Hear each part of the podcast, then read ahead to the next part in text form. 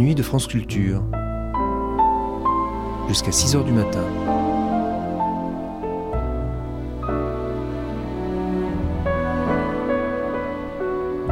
France Culture la nuit, une mémoire radiophonique.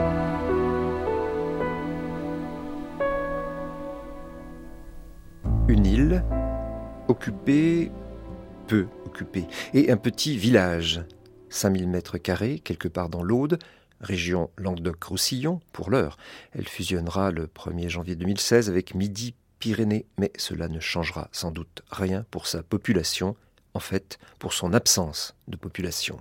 Car le village n'existe plus, un village sans eau douce du reste, et sans terre pour cultiver son lopin de jardin. Sur cette île ne vivent plus que les mouettes et, fugitivement, les pêcheurs, pour la Fabrique de l'Histoire et pour Séverine Liattard qui proposait un documentaire le 5 juillet 2011. On se mettre sur bord. vous restez là. D'accord.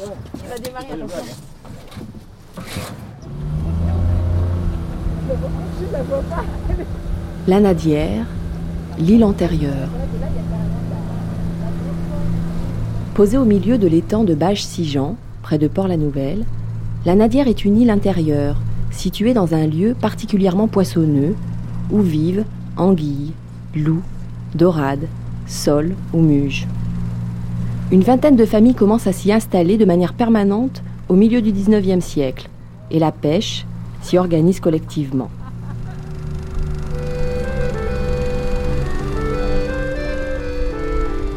Dans cet espace restreint, sans eau douce et sans terre disponible pour cultiver le moindre jardin, les familles vivent modestement, dans la promiscuité, tout en restant en contact permanent avec le continent. À cause du froid et des inondations, la vie y est rude, et les femmes semblent être des prisonnières sur ce morceau de terre qu'elles ne quittent que pour vendre le poisson à Port-la-Nouvelle ou ramener les commissions. C'est pas mauvais encore ça égal hein. Moi je travaille plus il fait du plus, euh, plus je sors. Plus on pêche. Désertée durant la Seconde Guerre mondiale, l'île devient peu à peu le symbole d'un temps passé idéalisé, une invitation au rêve. Divers projets de valorisation touristique et patrimoniale de ce lieu ont vu le jour, parfois de manière polémique. Récemment, le parc naturel régional de la Narbonnaise en Méditerranée a fait publier un carnet sur l'histoire de l'île, accompagné d'un film documentaire pour sensibiliser les populations locales à leurs spécificités culturelles. Aujourd'hui laissée à l'abandon, l'île retrouve son état antérieur. Christiane Amiel, est-ce que vous pourriez un petit peu juste situer Donc là, euh, on arrive directement sur l'île. Oui, alors il y a quelques ruines. euh, Et vous allez voir que c'est un, un îlot minuscule, puisque ça fait 5000 mètres carrés, ce qui est dérisoire. Et il y avait un village dessus. Donc, euh, tout l'espace est occupé par les maisons. Il y a une petite crique qui a été aménagée euh, pour les barques. Je ne sais pas ce qu'il en reste. hein. On va, on va voir où c'est qu'on accoste. C'est une île, mais c'est surprenant, parce que oh, la seule vision qu'on en a, c'est des maisons au bas de talon. Il y a beaucoup de. C'est quoi Ce sont des goélands, des, des mouettes Des, mouettes, des, des goélands. Des oui. goélands. Des gabions, on dit ici. La mer est un Alors. peu agitée, donc on, on tangue un peu sur la barque. Là. Mouiller. Faites attention, hein, parce que là.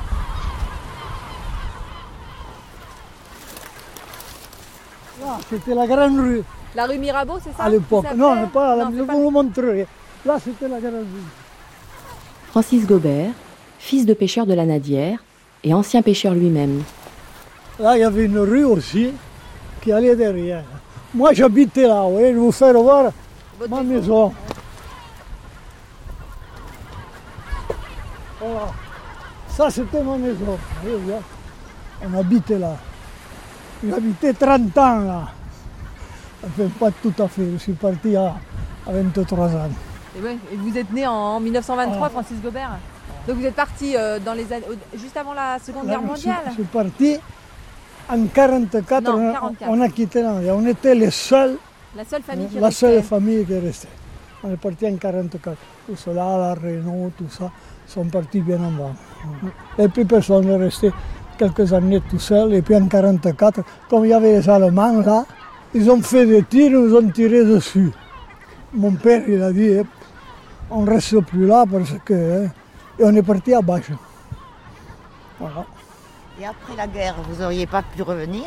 Ah, mon père voulait revenir. Ma mère, elle a dit non.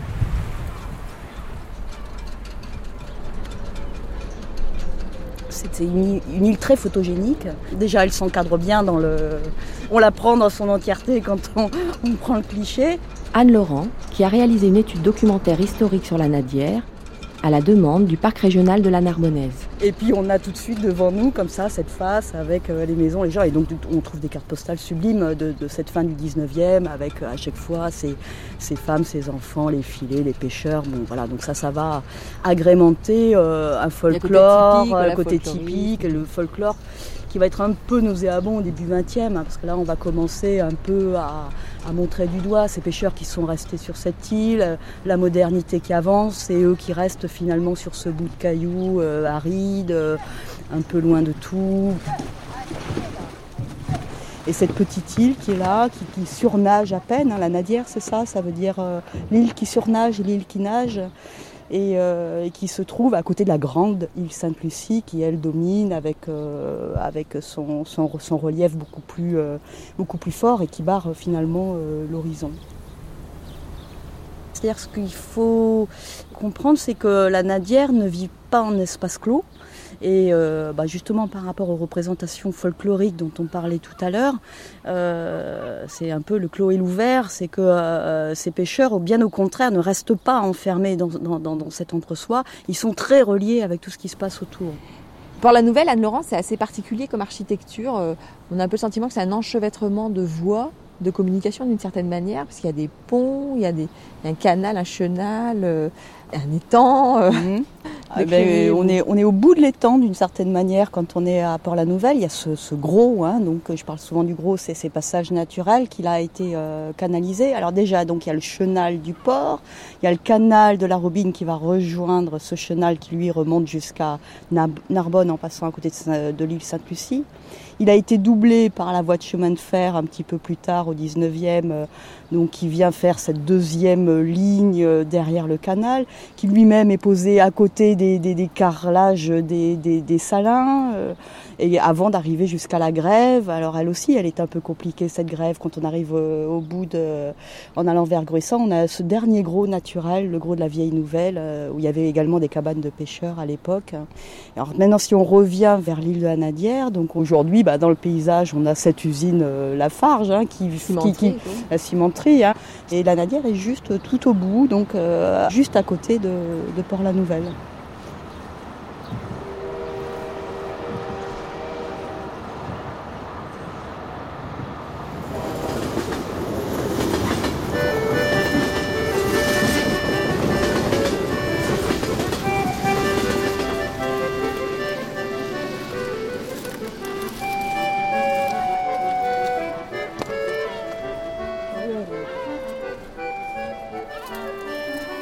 Les Bétous partaient vers la mer, longeaient le port, profitaient du moindre souffle pour hisser une étroite voile latine. Ils rentraient à la file, suivant le chenal avec l'orgueil de montrer leur rapidité aux marins du port. Ils revenaient, tournés vers le couchant, qu'il éteignait de pourpre, si bas sur l'eau, qu'on distinguait à peine le pêcheur, maniant son haut triangle de toile, brillant comme une flamme. Ils rapportaient dans leurs filets, avec des rougets et des maquereaux qui mêlaient leurs couleurs opposées, des étoiles de mer couleur garance, des hippocampes et des oursins, parfois d'étranges anémones mauves et roses, ou des branches de corail, ou quelques pieuvres, accrochées aux branches par ses minces bras gluants. Vous devez avoir la photo, non? C'est pas vous qui m'avez donné. La grande photo avec tous les gens de la Nadière. Je vais la voir là. Ah, voilà, celle-là. Cherchez-moi là. Donc c'est une photo de 1924.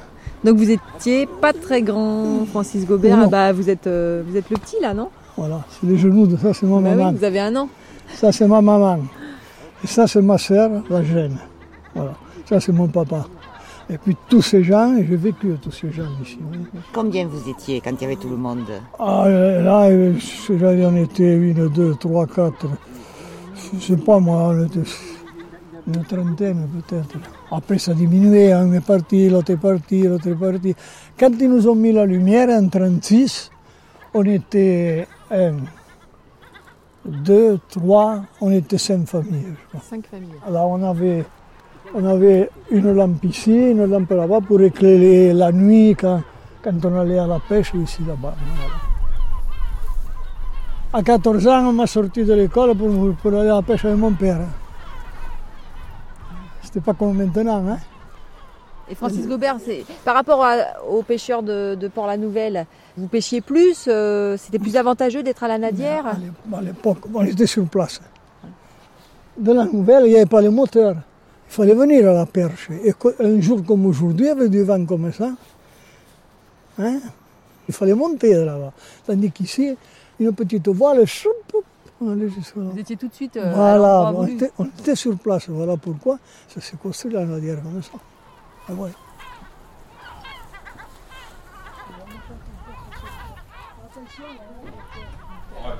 Rassemblement familial. Pas loin. Oui, monsieur. Bon. Claire Mourut et Jean-Pierre Reynaud, enfants de la Nadière. Ben, c'est toutes les mêmes, j'ai les mêmes, moi, c'est pas. Ouais. Ça, c'est mes grands-parents, euh, c'est nos grands-parents, euh, nos arrière-grands-parents, puisque c'est les, les, les grands-parents de ma mère. Alors Jean-Pierre Reynaud et Claire Mourut, vous êtes euh, Frères. frères et sœurs. Et sœurs. hein. Et donc, euh, du côté maternel et du côté paternel, vos grands-parents, vos parents ont vécu euh, Ah, à la Nadière. Oui, oui, Ouais, au ouais. début, c'était, ils venaient tous de Grissan, quoi. Ah oui, euh, oui ça, ça date au moins de, de trois générations. Hein. Donc du 19e siècle. Ah oui. Du moment où la Nadière a été le plus Oui, occupée. oui, oui. Parce que mon père, il, m'a- il était, il était jeune, il avait 7 ou 8 ans. Il était sur l'île. Et il y avait des vieux qui avaient déjà 85 ans, qui parlaient avec lui. Bon, il, nous- il me racontait ça. Ils sont partis juste avant la guerre. Juste avant la En guerre. Voilà, la- ça vous moi, j'ai, moi, j'ai pas du, coup, du tout vécu là, à Lille. Vous, Jean-Pierre Reynaud, Moi, vous êtes même non. né à la Nouvelle à, Ou à la plage, oui, chez les, les grands-parents. Tandis que là, toi, tu as, as vécu quand Moi, même. j'ai vécu Tu es né 6 ans. ici quand même ou là-bas? Non, moi, je suis née au fort, là-bas. Enfin, on a Pareil. appelé ça le fort, parce qu'il y avait le fort Saint-Charles. Les femmes allaient accoucher. Voilà, femmes. et ma mère était allée accoucher chez ma grand-mère. hein. Et après, j'avais même pas 15 jours euh, que mon père est venu nous chercher avec euh, la barque pour nous emmener à la Nadière. Et j'ai vécu là-bas jusqu'à 6 ans.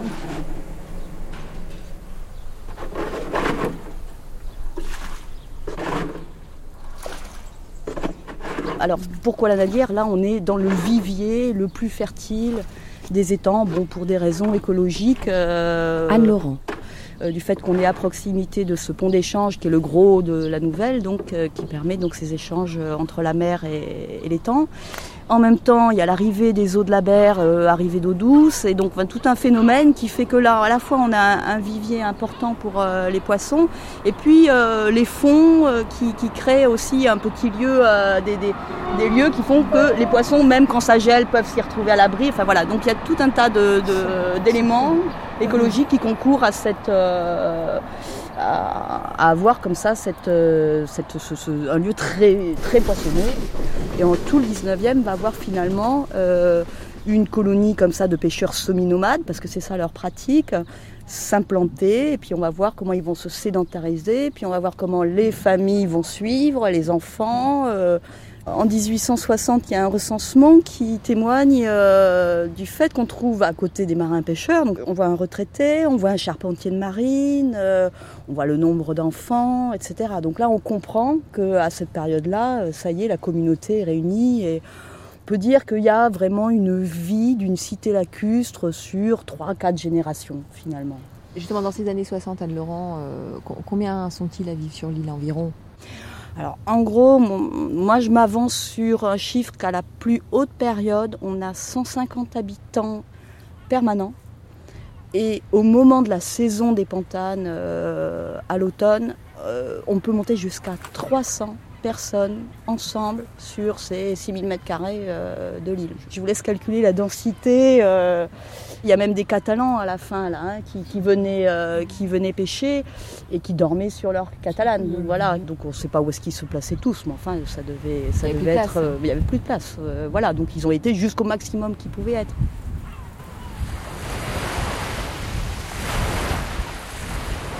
Dans la boîte où se mêlaient les petits carrés de papier pliés, tous pareils, la surface de l'eau se cassait en pièces géométriques, impénétrables les unes aux autres.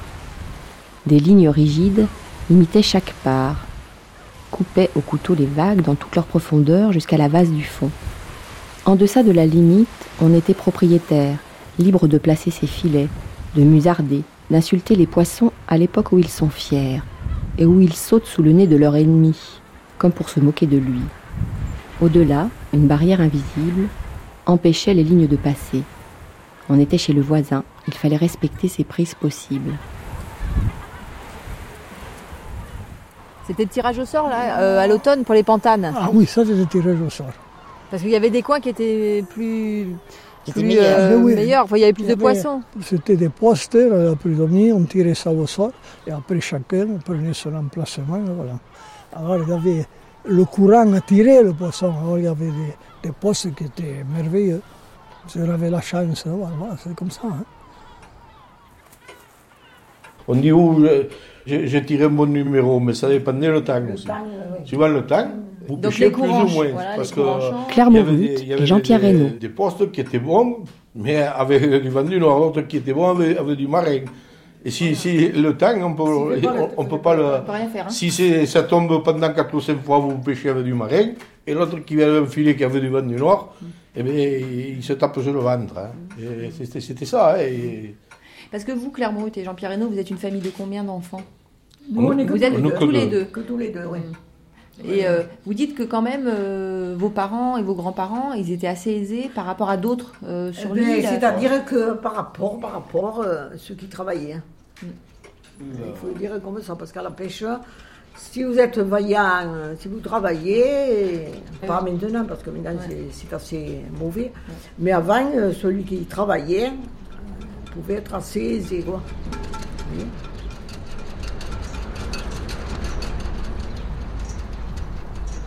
Le, le- le vécu de la nadière est ressenti de façon différente euh, selon qu'on est une famille nombreuse ou pas. Donc ça, j'ai pu le constater. Lorsque certains parlent, euh, donc surtout et mettent en avant la difficulté, la misère, le froid, l'humidité et, toutes ces choses-là, c'est aussi euh, des pêcheurs qui avaient huit bouches à nourrir et c'était très difficile. Pour ceux qui étaient euh, un à deux enfants, euh, donc avec leur- leur- leurs parents investis sur la pêche, les souvenirs sont beaucoup plus idylliques. On est plus proche de la Robinsonade, euh, qui après a été un peu le leitmotiv dans les années 70, quand les uns et les autres venaient y faire le pique-nique. que- Non, finalement, ces, pêcheurs vivaient, beaucoup en contact avec, ces gens-là, avec, le port, avec les terriens, avec. euh, La cousine de Paris, elle descendait, elle venait chez nous. On va dire. C'était un rêve, c'était un rêve. C'était l'île enchantée. Toute, l- ouais, toute l'année à Paris, quand elle venait passer un mois là, c'était. de l'étang, connaissez-vous mon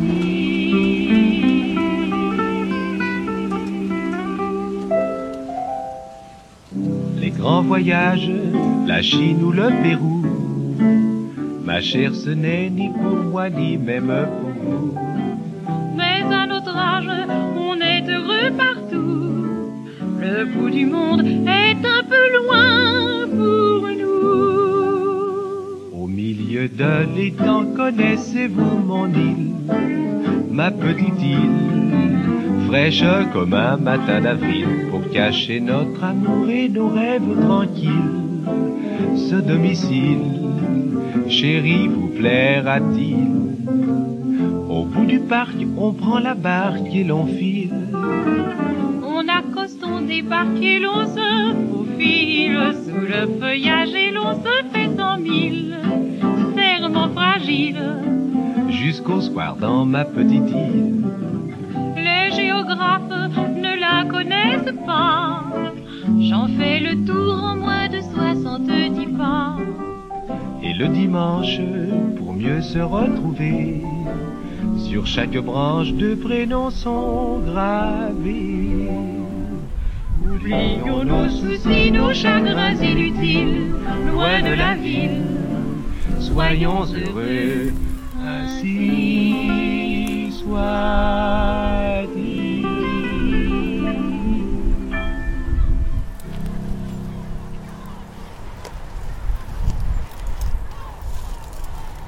Vous l'avez connu votre grand-père Ah oui, je l'ai connu, mon grand-père, hein, et ça fait, une, ça fait une 20, 25 ans qu'il est décédé. Mais ils vivaient de la pêche, mais ils n'ont pas fait fortune à la pêche, parce qu'il n'y avait pas le moyen d'expédition de- pour le poisson, donc euh, ils vivaient. et c'était surtout Gérald de manger. est pêcheur et le seul de sa famille à il avoir repris la profession de il son père et de son grand-père. Ils vivaient de la chasse aussi. Ils vendaient beaucoup de gibier. Et qu'est-ce qu'il vous disait, votre grand-père Gérald de Mulet, de, cette île? La vie était comment euh? Mais elle était rude, hein, surtout pour aller à l'école. Quand ils étaient petits, c'était, c'était la croix et la bannière, surtout quand il y avait du grand vent du nord. Il fallait qu'ils se passent derrière la voie ferrée. Ils allaient plus ou moins. Il n'y avait pas de chauffage, il n'y avait pas de lumière, il n'y avait pas d'eau. C'était, c'était pas l'île de Tahiti, hein, on n'était pas au paradis. hein. Il n'y a pas d'abri, vous avez vu. Hein. Au vent du nord, quand ça gelait, à l'époque, hein, la glace, elle s'amoncelait au niveau du toit. Dès qu'ils ont pu partir, bon, ils sont partis, ils sont jamais les revenus. Jamais. Et puis la vie était toute euh, promiscuité, ils étaient tous un peu serrés, enfin Ah oui. les uns contre les autres, parce qu'elle est petite, quoi, cette Ah oui, c'est très. Ah, ils se connaissaient tous. Ils étaient tous plus ou moins cousins, du coup. Il n'y avait pas beaucoup de, de loisirs hein, sur l'île. hein. Non, nous, on se régalait de venir gamin euh, avec le grand-père, ramasser quelques moules qu'il y avait sur le rocher, là, et passer l'après-midi. Mais pas un lieu de vie, quoi, pas pour Pas un lieu de vie, parce que quand c'était après. euh, ici, on n'a pas la marée, hein, mais bon, quand le vent marée souffle fort, euh, il fallait qu'ils montent euh, les quatre meubles qu'ils qu'ils avaient euh, sur, le, sur la mezzanine hein, ou sur, carrément sur des pierres. ou- et c'était pas le top. C'était pas le top. Non. non.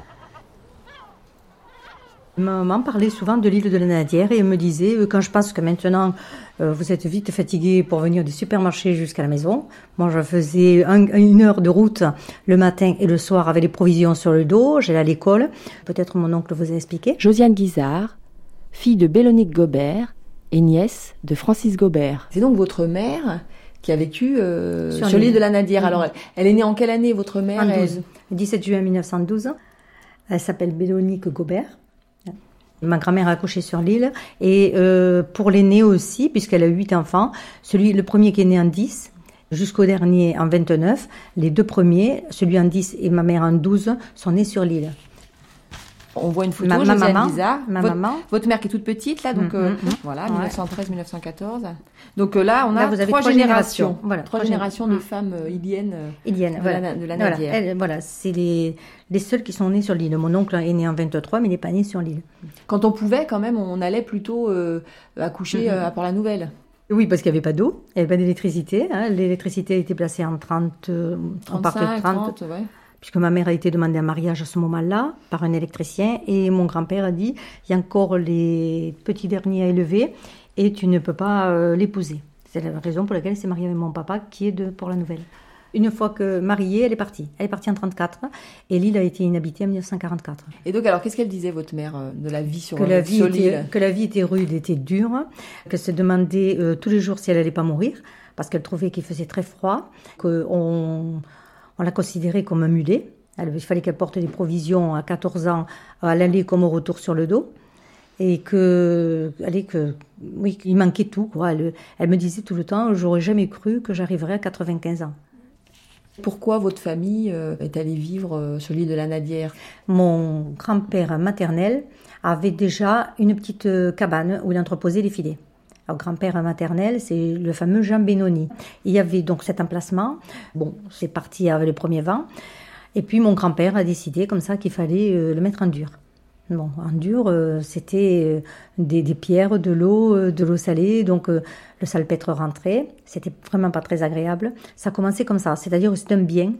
D'une cabane qui s'est transformée D'une cabine qui s'est transformée. Voilà, voilà, d'une cabane. Mais- mais- mais, voilà. Et elle était comment cette maison? C'est une grande pièce hein, qui était divisée tout à fait au fond euh, par un rideau qui permettait aux parents de dormir dans la pièce où il y avait le petit fenêtron et à droite, il n'y avait pas de fenêtre. Donc dès qu'un partait euh, au service militaire, comme mon oncle l'aîné, euh, qui est né en 10, en fait, ça tournait. Oui, parce que donc, vous dites votre grand-mère, elle a eu huit enfants. Donc elle a élevé Oui. huit enfants dans cette maison. Elle en a perdu deux, bon, et elle en a élevé six. C'était la famille la plus nombreuse et la plus pauvre de l'île. Voilà, parce que chaque fois qu'elle arrêtait d'allaiter, elle avait un enfant. On vous met au monde, et puis après il en arrive un autre. Vous voyez, ma grand-mère déjà est enceinte du second, qu'elle va perdre, du troisième. hein, voilà. Là, sur cette photo, là. Sur cette photo, elle est 1914, déjà enceinte. Voilà. Et il fallait les nourrir. Donc, euh, on mangeait beaucoup d'anguilles. Le poisson noble, le vendait. Et il mangeait le, le poisson euh, pauvre, quoi. Elle me disait que son père, quand il partait de l'île et qu'il partait en bateau, ma, ma grand-mère lui disait Tiens, tant, les temps tremblent. Parce que mon grand-père chantait très, très fort.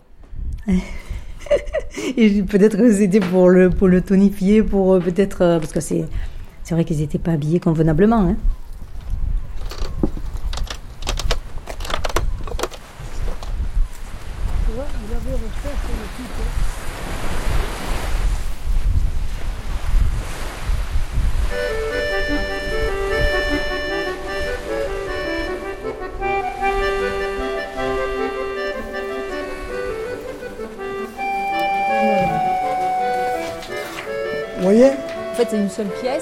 Y a une mezzanine. Oui, ils avaient les couchages là-haut. Là. Comment ça s'appelle la mezzanine Il n'y a pas un nom?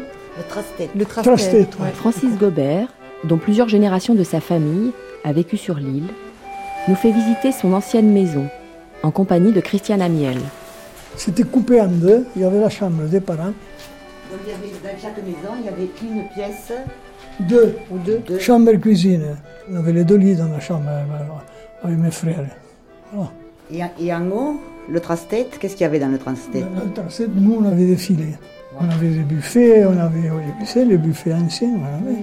Et quand il y avait des inondations Ah, et quand il y a une inondation, des fois, on se levait du lit, oh là là, on mettait le pied dans l'eau.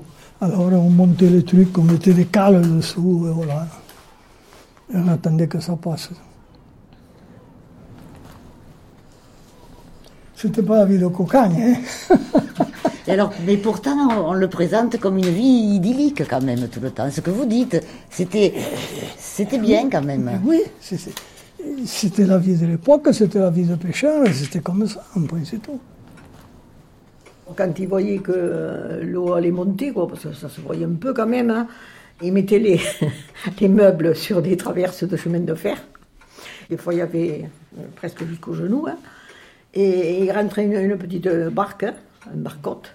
Et voilà, les, les enfants, euh, on nous mettait dans la barque. Bon. Quand on est gosse, vous savez que vous avez 5 ou 6 ans. C'est rigolo, bon. C'est rigolo, et vous en... Et puis à l'époque, il ils avaient vite fait de, de- de monter un meuble. Il y avait Il une, y avait un, un- un lit, euh, le lit, une, ar- une armoire, un armoire, buffet, ouais. c'est celui y en buffet, avait, voilà. et c'était vite fait. La nuit, vous savez qu'il y avait les, les poêlons, euh, les, les, les, co- les cocottes, tout ça, là, sous, sous l'évier, ouais, hein. Et quand l'eau montait, on entendait, vous savez, dans la nuit, clic, cloc, cloc, vous savez que ça va se le- Ça se jouait quand euh, Il y avait il y le- un gros coup de, de, de De marée et que là, pleuvait. et que les rivières donnaient, tout ça, l'eau montait facilement de, mètres par rapport au- au-dessus. C'est pour Et ça voilà. qu'ils étaient équipés quand même pour récupérer l'eau de pluie, tout ce, quand Oui, il parce que pleuvait, tout de ça. pluie, ça servait pour, Ils pour étaient laver. équipés, il n'y a que pour boire qu'ils venaient chercher l'eau dans des bonbonnes. dans des- Et pour se laver aussi Ils avaient des grandes jailles, vous voyez, en émail, là. Euh, on pouvait faire la toilette avec ça. Et les enfants, moi, je me rappelle, ma mère, elle disait, l'hiver, euh, ils avaient un paravent, ils le mettaient à la cheminée, là, et on m'habillait, on me lavait comme ça. Oui, Il que- Quand le vent du Nord soufflait, hein, Et à l'époque, comment vous faisiez pour l'eau Et fait, on avait des bonbonnes, hein, des grandes bonbonnes en verre comme ça. On remplissait. Et, on- et même, je vais vous dire, plus froid, il y a eu des années où les temps étaient glacés complètement, on ne pouvait pas bouger. Une bonbonne sur la brouette, et on allait chercher l'eau. Et vous avez traversé Pour les temps boire. Ouais. Là, on traversait là, c'est la passerelle là. Là-bas, le petit pont, je ne sais pas si vous le voyez, avec la barque, moi, je passais sous ce pont et j'allais à la source. Ma mère pour aller rincer le linge, je prenais une bassine, je prenais une bassine et là pour rincer le linge. Pour aller à l'école, comment vous faisiez? Ah, mais pour l'école, je vais vous expliquer, je vais vous faire voir. Il y avait une passerelle. Allez, suivez-moi.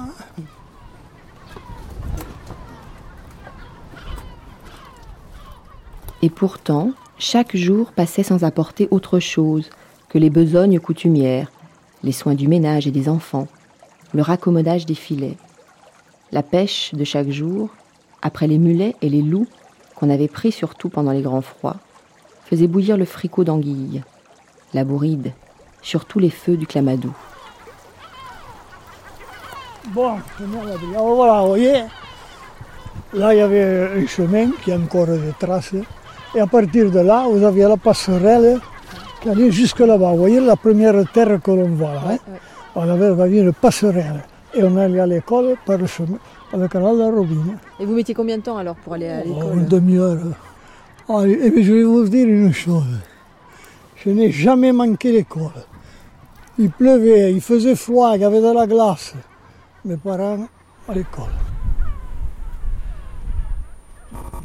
Ne parle pas vite, prononce bien, hein, pour, pour enregistrer. Tu comprends ce que je te dis? Dans cet enregistrement personnel, Francis Gobert et sa sœur Bélonique se souviennent de la Nadière en compagnie de Josiane Guizard. Au niveau des chaussures, qu'est-ce que vous aviez aux pieds? Des sabots, des sabots. Nous, on allait en galoche. Mais, mais, Nous, les garçons, on mais allait moi, j'en- j'en portais aussi. en galoche. Vous autres, c'était des sabots. Des sabots. Pour aller à l'école, on passait sous le pont, on allait rejoindre le canal de la Roubine et on arrivait au passage là qui nous traversait de Oui, l'autre oui. côté.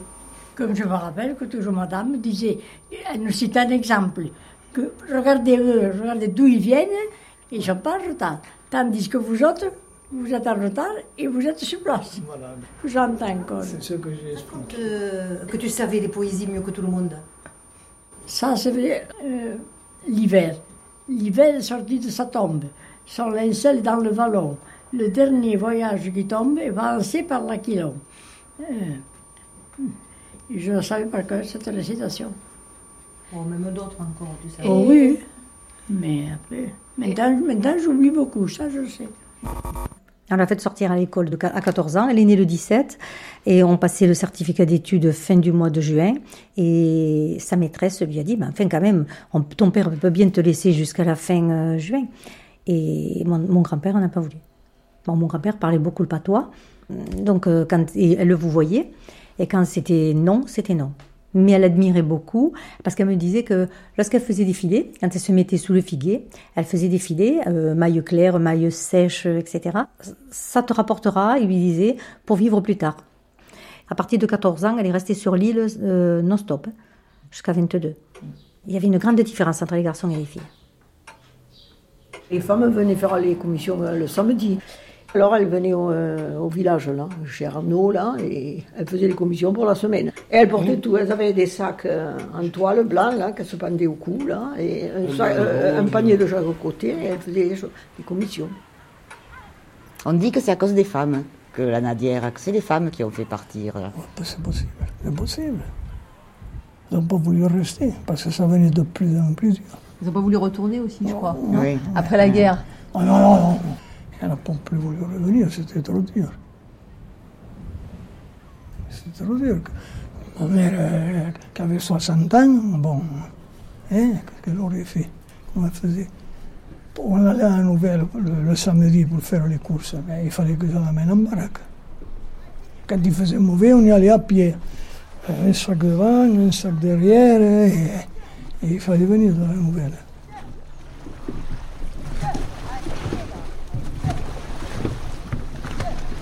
Après, sur la vie quotidienne, j'ai envie de parler des femmes. Par exemple, il y a cette carte postale où on voit ces deux femmes accroupies, euh, ça s'appelle Départ à la pêche, on les voit de dos, on voit ces, deux euh, bétous qui partent à la pêche. Alors on se dit, voilà, les femmes étaient là pour entretenir euh, le foyer, réparer les filets, mais les femmes montaient sur les bétous, allaient chercher les poissons qui, euh, avaient été pêchés, revenaient, et puis allaient compléter le revenu, notamment sur le port de la Nouvelle. Parce qu'il y a plutôt cette idée justement que les femmes, si l'île a été désertée, c'est euh, à cause des femmes. Parce que, parce que sur l'île, elles n'avaient rien à faire si ce n'est euh, les tâches ménagères et s'occuper des filets de pêche. Quoi. Alors que leur mari partait à l'extérieur. Il n'y a pas d'eau, Oui, donc oui. on continue euh, en 1930 oui, c'est le- d'avoir les corvées d'eau euh, à faire. On continue euh, voilà, de devoir ramener les vivres, donc c'est quand même assez harassant. Donc il y a juste cette passerelle qui permet de passer euh, à pied, euh, mais bon, qu'il faut ramener toutes les charges, euh, tout ça. Donc la femme qui effectivement s'occupe euh, de, de cette intendance, euh, elle est particulièrement sensible à cette difficulté au même moment où ses amies, ses cousines, qui sont elles installées au port, commencent à avoir beaucoup plus de confort, à avoir beaucoup plus de sorties. Et puis les familles s'en vont les unes après les autres, donc peut-être ce qui permettait de rendre moins difficile euh, cet isolement, proche de l'oubli comme ils disent. Ça devient beaucoup plus pesant quand on n'est plus que 8, 6, puis 4 familles. Et là, effectivement, euh, ça se délite de façon beaucoup plus, euh, beaucoup plus forte. Euh, et c'est- vraiment la modernité qui finalement a, a rompu le lien nadière parce que ils sont partis au moment où l'électricité est arrivée. L'île a été raccordée à l'électricité en 1931. Il y avait des réverbères. Il paraît qu'on voyait du coup les, les rues éclairées la nuit quand on passait en train. On voyait Nadière sous cet éclairage. Donc ça devait être euh, drôlement, drôlement chouette en même temps à voir. Mais, mais bon, c'est anachronique. Ouais. C'est anachronique par rapport aux, aux besoins. Je pense que si on avait amené de l'eau, euh, peut-être ça aurait changé un peu les choses. Mais bon, après, il n'y avait plus besoin finalement euh, de, de- de rester sur Nadière. Et, euh, et ce qui va donner un coup d'arrêt un peu brutal à l'intérêt d'être sur euh, la Nadière, c'est quand même la motorisation des bateaux de pêche, puisque c'était important d'être sur son lieu de, travail parce qu'on remontait euh, à la voile et que ça pouvait prendre du temps si on sortait de Grouissant, euh, voilà. Mais alors maintenant, euh, quand entre 1925-1935 un après l'autre, chaque bateau est équipé de ce petit euh, moteur à godille. Voilà, ben, à partir de là, il y a plus grand intérêt à rester sur l'île. Donc 1930, on a euh, de mémoire une dizaine de familles. euh, et puis voilà, après 6, 8, et puis la guerre qui accélère finalement ce mouvement du départ.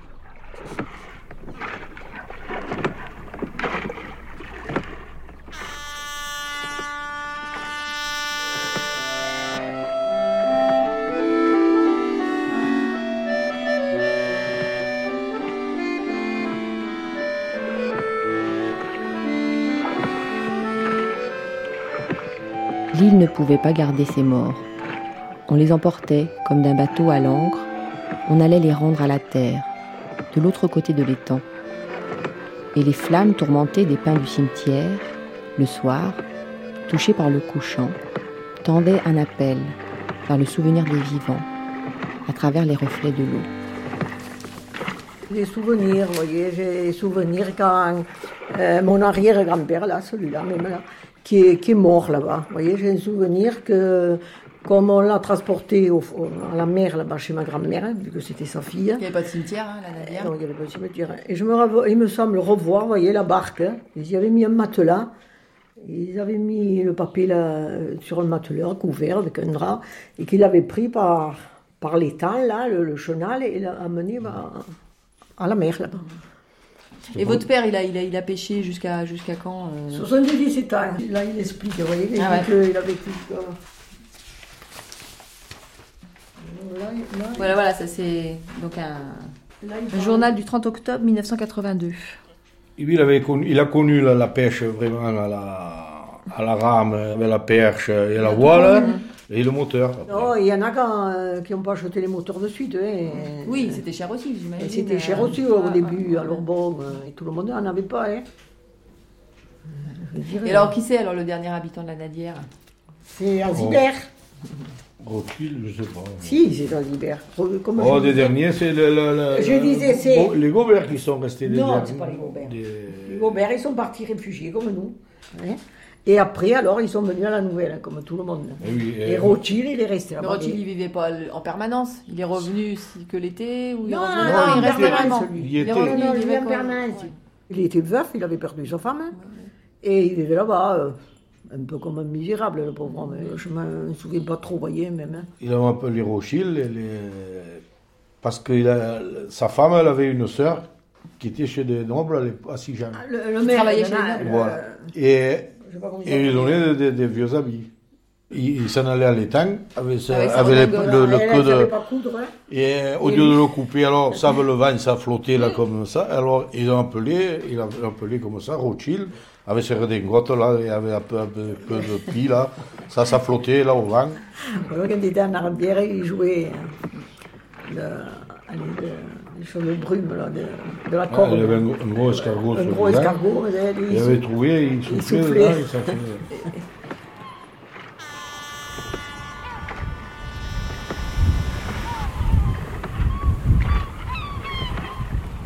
Il y en a qui disent Rothschild, c'est le dernier qui est parti. C'est pas vrai. Ça, n'importe qui qui vous le dira, vous pouvez dire ce n'est pas vrai. Moi, je vous le dis, c'est pas vrai ça. Non, c'est pas vrai. Quand nous on est parti, plus personne n'a mis les pieds là. Ça, je peux vous le garantir. On peut dire ce qu'on voudra. hein. Mais les derniers, c'est vous. Les derniers, c'est nous. Plus personne n'est venu après habiter la Nadière. C'est faux. Ça, c'est faux. Christiane Amiel, euh, donc il y a eu plusieurs projets comme ça de réhabilitation de l'île, euh, d'aménagement, de, Ah, de patrimonialisation. C'est pour ça que c'est une île enfin, un peu paradoxale, parce que c'est l'emblème un peu de la nouvelle. Parce qu'on dit aussi, c'est à, à cause de la Nadière qu'il y a eu la nouvelle. Parce que c'était la, la Nadière qui était l'endroit des pêcheurs. Ça devient aussi la Nadière, ça a été un moment un- perçu un peu comme le, le symbole de la terre un peu originelle. Aujourd'hui, l'île de, de la Nadière, elle représente un peu le passé de la nouvelle. Oui, bien sûr. Donc ça aurait pu servir de lieu de mémoire. C'est un lieu de mémoire, mais qu'on ne peut pas montrer. Et puis, ce que je disais tout à l'heure, c'est-à-dire que donc l'île étant protégée, on ne peut pas y faire des infrastructures qui puissent euh, accueillir du, du tourisme. Donc pas d'électricité, pas d'eau. Ah oui, oui, oui. Donc comment accueillir des tourismes euh, dans ces conditions? Les gens ne le voulaient pas parce que ce serait la défiguration. Bon, à ce moment-là, si ça devient un, un village de vacances, euh, c'est Ah oui, fini. c'est pour ça que quand ça peut pas. Donc il vaut mieux ont- peut-être le laisser à l'abandon, mais ça reste un lieu de mémoire un peu mythique, même- justement peut-être parce qu'il est abandonné. On a commencé à parler de la Nadière comme un paradis perdu, justement, un peu comme quelque chose, la terre des origines. Ou... Un moment en fait où, toute la côte aussi est aménagée, Est aménagée, pour en faire voilà. une, des stations balné- enfin, balnéaire. balnéaires, euh, Dans les années 70, après 80, quand ils ont entrepris Le- le truc, là. la restauration Ah ouais. de toutes les maisons. Ouais. Là, c'est, on a commencé, ça a de- commencé à devenir un lieu un peu mythique. On a parlé dans différents musées, euh, toutes ces choses-là. Et je pense que c'est aussi lié peut-être au fait que la, la nouvelle, c'est bon, c'est pas un village aujourd'hui. La nouvelle, euh, c'est une, une ville, c'est un port. Je crois que c'est le deuxième port français. Troisième Bon. 5 000 il y a 5000 habitants à peu près, c'est ça, pour la nouvelle? 5000. Il y a un site industriel avec la cimenterie Lafarge. Il y a les carrières. C'est le troisième port méditerranéen. hein. Face à cette ville qui devient un peu gigantesque maintenant, il y avait des activités Moderne, modernes, voilà. euh. Il y a cette, cette nadière mythique là, ce petit îlot minuscule euh, où on avait, il y avait une, alors c'est ça qui est paradoxal, c'est ce qu'il raconte, c'est une vie très très dure, mais qui devient complètement idéalisée. On était proche de la nature, c'était dur, mais c'était sain, c'était, c'était le bon temps. Ah oui, c'était dur, mais c'était sain. C'est vrai que c'est compliqué de valoriser euh, une île, il faut, on ne peut y aller qu'en bateau. Donc déjà, euh, toute, euh, toute action de type valorisation économique suppose quelque chose d'assez compliqué à mettre en place pour faire du transfert de personnes, de touristes ou autres. Quand le docteur Comte, qui a créé l'association des Amis de la Nadière euh, en 65, quand le docteur Comte donc venait voir ma grand-mère, qui elle-même aussi s'intéressait à l'histoire locale, et ben, lui narrait régulièrement euh, l'avancement des travaux, euh, des jeunes, des chantiers bénévoles qu'il avait, euh, euh, chantiers de restauration du patrimoine avec les monuments historiques qu'il avait mis en place pendant 15 à 20 ans. donc il avait monté le petit musée de la Nadière dans une des premières maisons restaurées.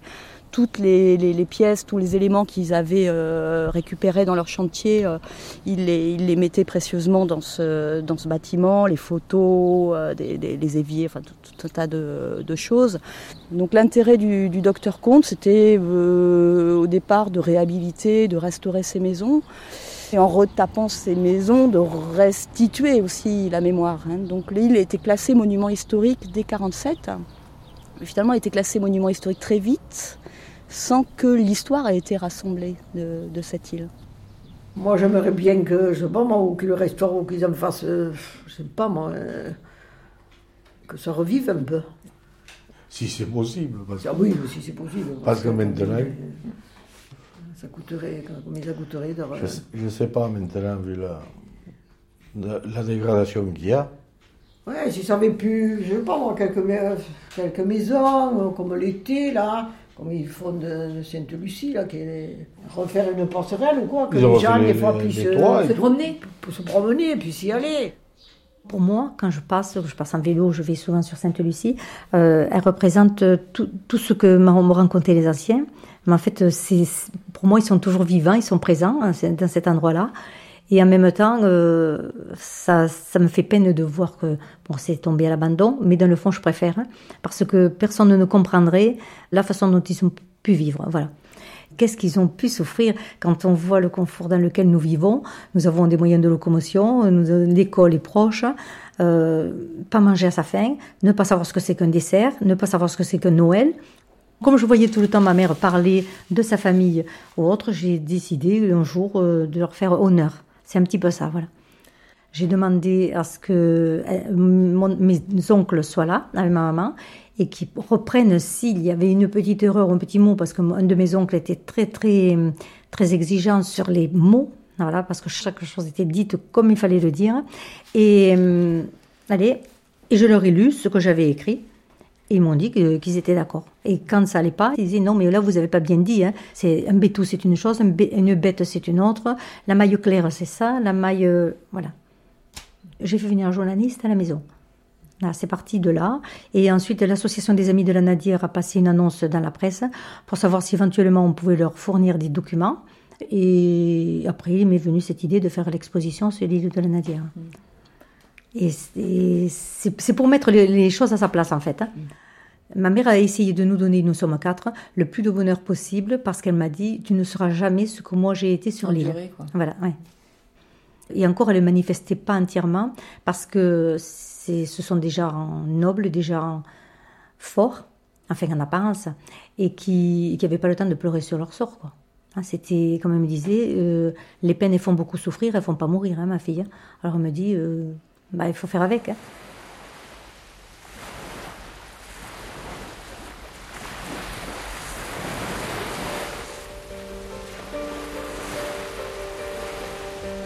Je t'adore mon île, tout juste au centre-ville, des jours dorés d'hiver, aux lumières de mer, tes douces maisons claires, châteaux de courant d'air, petits nids de colombes dont quelques duvets tombent sur la lourde cuirasse du fleuve qui t'embrasse.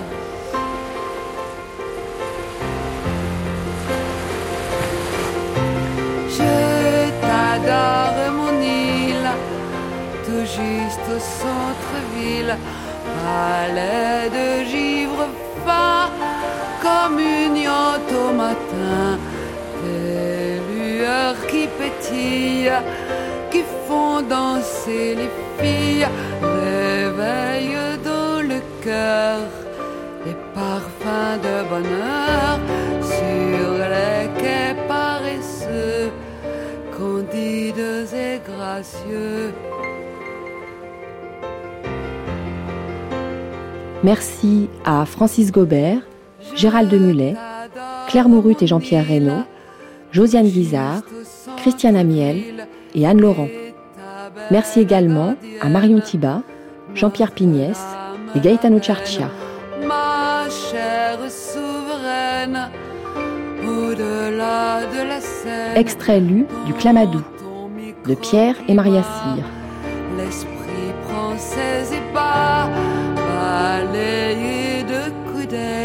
Prise de son, Philippe Étienne. Mixage, Claude Niort. Je t'adore mon île. La Nadière, L'île antérieure. Un documentaire de Séverine Liattard et Véronique Samuilov.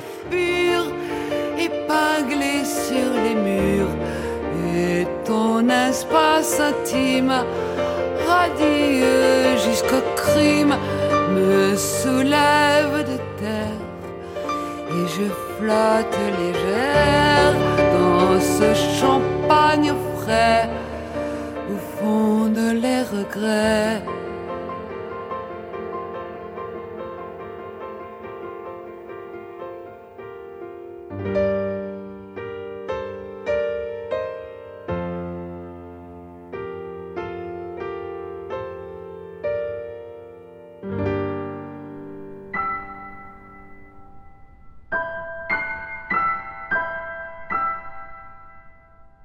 Ce documentaire de Séverine Yattard a été diffusé pour la première fois dans la Fabrique de l'Histoire, c'était le 5 juillet 2011. Émission que vous pourrez réécouter en ligne durant 1000 jours ou télécharger durant un an sur le site franceculture.fr, rubrique Les Nuits de France Culture.